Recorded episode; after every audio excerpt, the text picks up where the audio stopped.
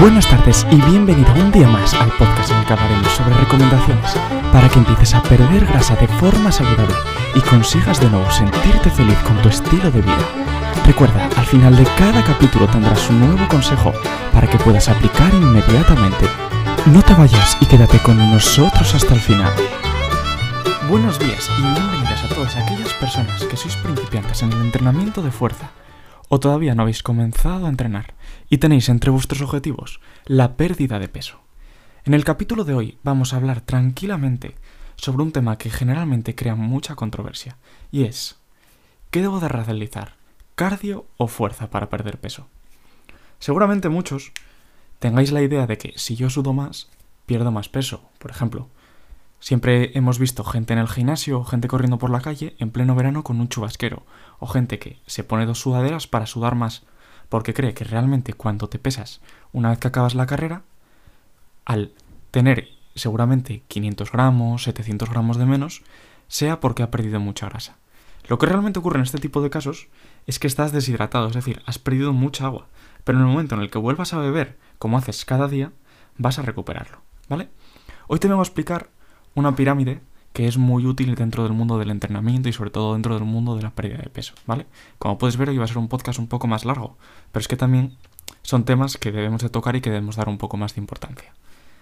En esta pirámide, la base, lógicamente, será lo más importante y a medida que subamos escalones, vamos a perder importancia.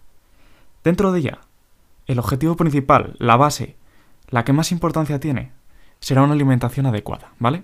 Con esto que te quiero decir, si tú al final comes más calorías de las que gastas, tu peso va a subir, es matemática pura. Si comes las mismas de las que gastas, te vas a mantener. En cambio, si comes menos de las que gastas, al final vas a ir perdiendo peso muy poco a poco. De tal forma que veas como tu balance energético es ligeramente negativo y por lo tanto se va produciendo esa pérdida de peso, esa pérdida de grasa, muy poco a poco, de forma que puedas mantenerlo en el tiempo y sobre todo que tengas estos hábitos de vida. A partir de ahí, el segundo escalón del que hablaríamos sería el trabajo de fuerza. Hay mucha gente que dice, no, primero será el trabajo de cardio. Pues no, ahí lo siento, pero estás equivocado. El segundo escalón es el trabajo de fuerza. Por el simple hecho de que si yo aumento mi masa muscular, mi gasto energético en reposo va a ser mucho mayor. Con esto te quiero aclarar. Si yo tengo un kilo de grasa y un kilo de músculo, para mantener mi kilo de músculo necesito más calorías que para mantener mi kilo de grasa. Por lo tanto, si tengo más musculatura, al final estaré gastando más. Mi motor necesitará más gasolina para mantenerse. Y si yo no le doy tanta, esto va a producir que vaya perdiendo peso poco a poco. En segundo lugar, date cuenta que si trabajas fuerza, va a mejorar tu composición corporal. Al final mucha gente dice, oye, pues mira, yo estoy centrado en perder peso. Vale, te lo compro.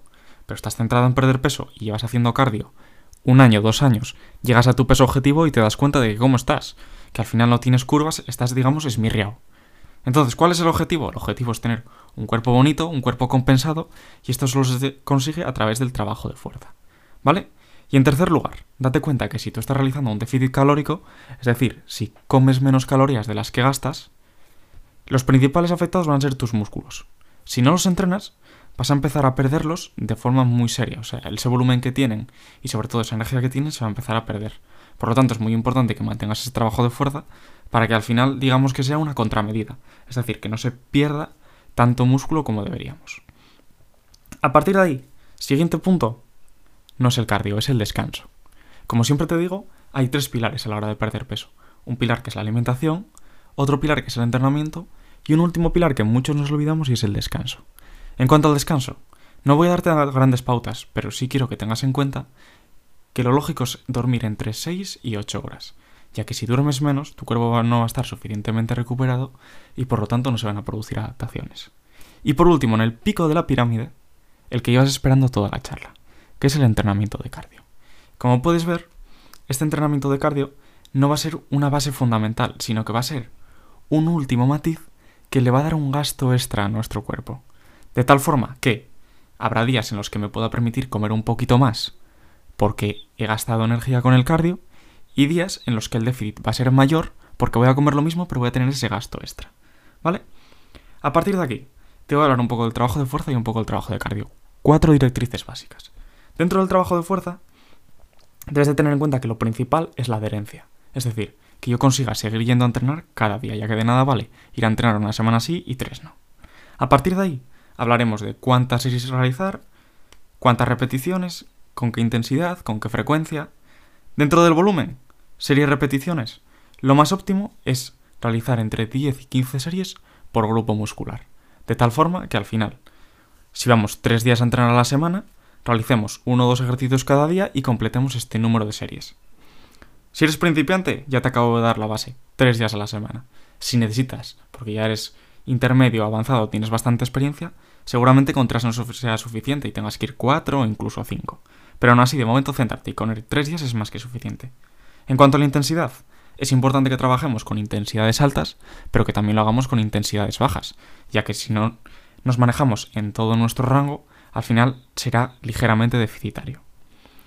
Y en cuanto a la progresión, hablaremos de una progresión lineal en la que, a medida que van pasando las semanas, aumento el número de repeticiones o aumento mi intensidad. En cuanto al entrenamiento de cardio, muy simple también. Te voy a hablar de tres tipos de cardio. Un cardio de baja intensidad, cardio de media intensidad y cardio de alta intensidad. ¿A qué conocemos como cardio de baja intensidad? Caminar. ¿Qué conocemos como cardio de media intensidad? De moderada intensidad. Correr. ¿Y alta intensidad? Pues un trabajo tipo HIIT, un trabajo interválico, en el que mis pulsaciones lleguen incluso al 90-95%. ¿Vale? A partir de aquí, recuerda lo que siempre te digo. La base de todo esto es mantenerte activo. Si tú vas a entrenar dos horas al día, si tú comes bien, pero luego te pasas el resto de la tarde tirado en el sofá, no vale de nada. Por lo tanto, el cardio de baja intensidad es vital a lo largo de cada día de la semana.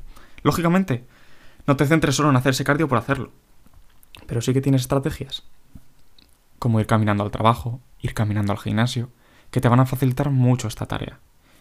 A partir de ahí, llegamos al cardio de moderada y de alta intensidad.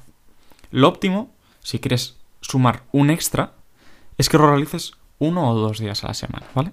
Si lo realizas dos días a la semana, pues perfectamente va a hacer dos días cardio de alta intensidad, dos días cardio de moderada intensidad o uno y uno, ¿vale? Esto depende de ti.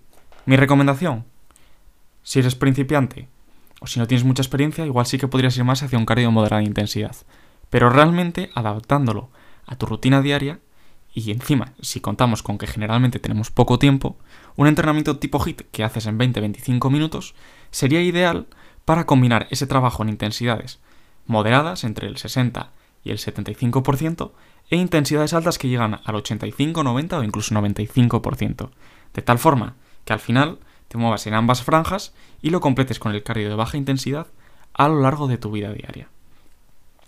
Como conclusión, puedes ver que lo más importante dentro de todo esto es mantener una alimentación adecuada, un sueño adecuado y unos patrones de entrenamiento que me permitan conseguir mi objetivo. A partir de ahí, daría más importancia al trabajo de fuerza que al trabajo de cardio, arrancando siempre con tres días a la semana de trabajo de fuerza y al menos uno o dos de trabajo de cardio. Pero siempre, si tengo cinco días, mi balanza debe ir más hacia el trabajo de fuerza que al trabajo de cardio. Si tengo cuatro días, lo mismo. Me prefiero tres de fuerza y uno de cardio. Si tengo cinco días, sí que sería ideal hacer tres y dos. O incluso cuatro y uno. Pero por el momento, siendo principiantes como somos la mayor parte de usuarios de este podcast, con tres días a la semana sería más que suficiente. Como ves, el capítulo de hoy ha sido un poco más largo, pero también me sentía la necesidad de contarte y de hablarte un poquito más sobre este tipo de temas más relajadamente. Así que espero que el capítulo de hoy te haya gustado y te haya servido. Y no te preocupes porque muy pronto tendremos nuevos capítulos donde aprenderemos y entrenaremos juntos.